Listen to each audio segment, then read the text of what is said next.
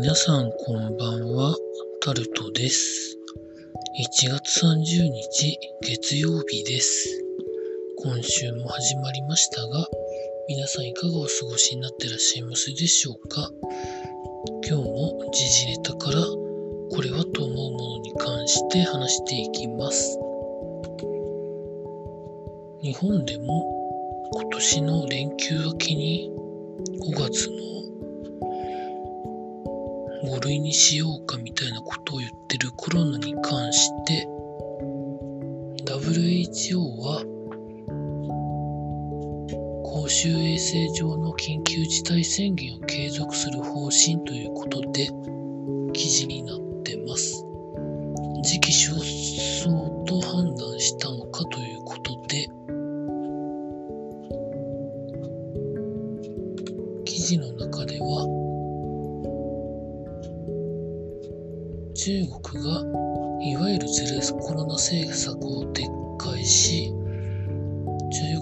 内各地で感染が拡大死亡者も急増。アメリカではオミクロン株の派生型 XBB.1.5 が年末年始にかけて猛威を振るっているというところから WHO は新型コロナの世界の累計感染者数と累計死亡者数を更新して感染者は累計7億5251万人くらい。死者は680万人超えというふうに急増したと発表。まあその公衆衛生上の緊急事態宣言は公衆衛生の緊急事態宣言は感染症対策が国際的な調整が必要とされる場合に、まあ、WHO が出すんですけど、まあ、法的拘束力がないので、まあ、各国に検査体制の整備を流す目的ということなんですけど、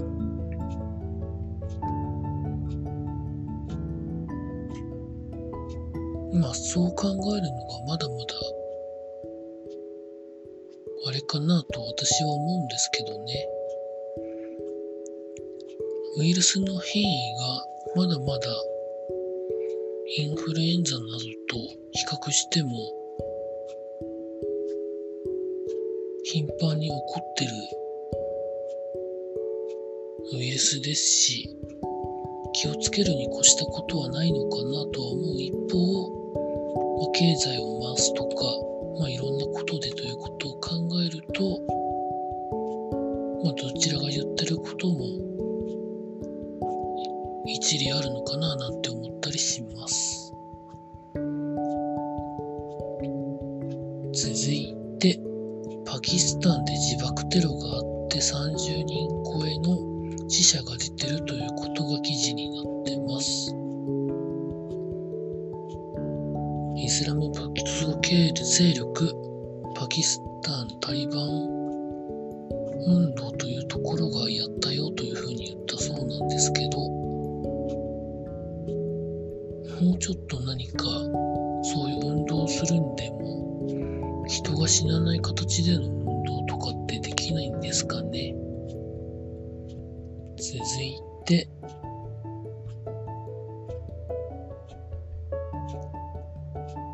栃木県の渡良瀬川にある渡良瀬遊水地で300ヘクタールが燃えてヨシがたくさん燃えたということが記事になってます。まあ、近いところに住宅はなく怪我人はないということなんですけど、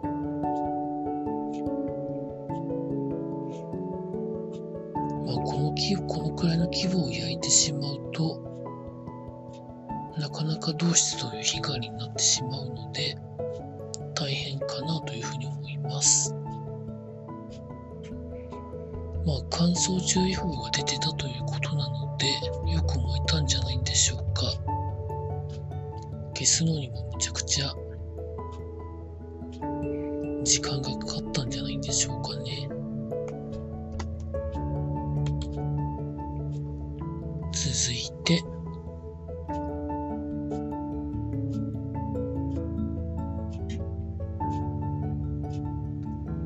経済 SMBC 日興証券が過去最大の赤字ということで記事になってます。2022年4月12月期の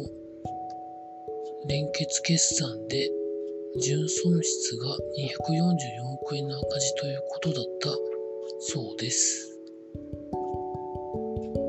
相場操縦事件が影響しているということで、まあ、まあ、自分たちが悪いということはことなんですけど、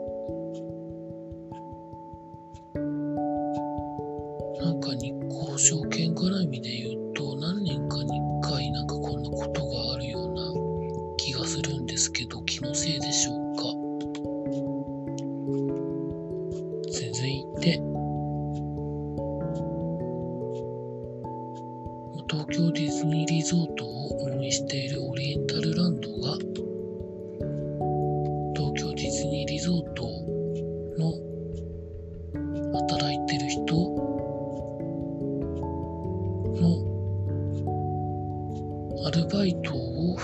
含めて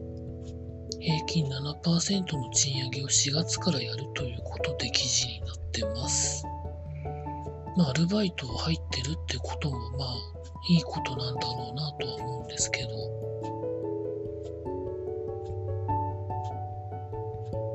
記事の中では、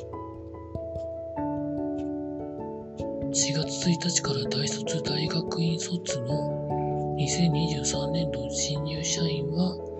初任給が前年度より2万円上がるとアルバイトの人は一律時給が80円上がるということになるそうです。時給80円上がるっていうのはどんな感じなんでしょうかね。でもこれかける30とか25をしてもどうなんでしょうか。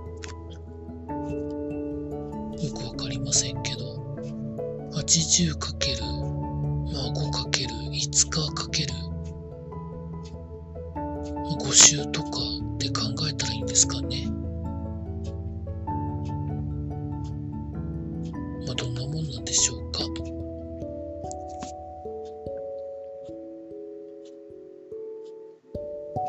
いて、スポーツのところで J リーグが上限100%で声出し可能になるということが記事になってます。コロナ対応ガイドラインを改定したということで、観客の収容率100%の状態で全席から声を出して OK ということで、まあ、いわゆる普通に戻るって、これまでコロナ前に戻るってことですかね。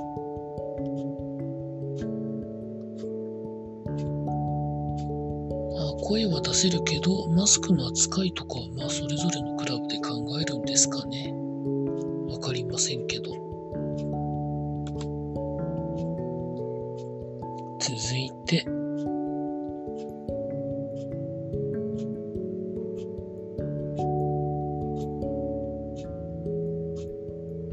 今日はそんなところでございました。明日も労働頑張りたいと思います。明日で2023年の1月が早くも終わります。早いですね。ちなみに昨日頭がふわふわだったのは原因を考えてみたんですけどカフェインの取りすぎだったということが多分一番大きいと思います。まあ、1日でティーバッグ型のコーヒー紅茶ティーバッグで入れる紅茶を1リットルぐらい飲んだのとインスタントコーヒーを多分計算したら2リットルぐらい飲んでたのでカフェインの取りすぎだったんじゃないのかなと勝手に思っております以上タルトでございました。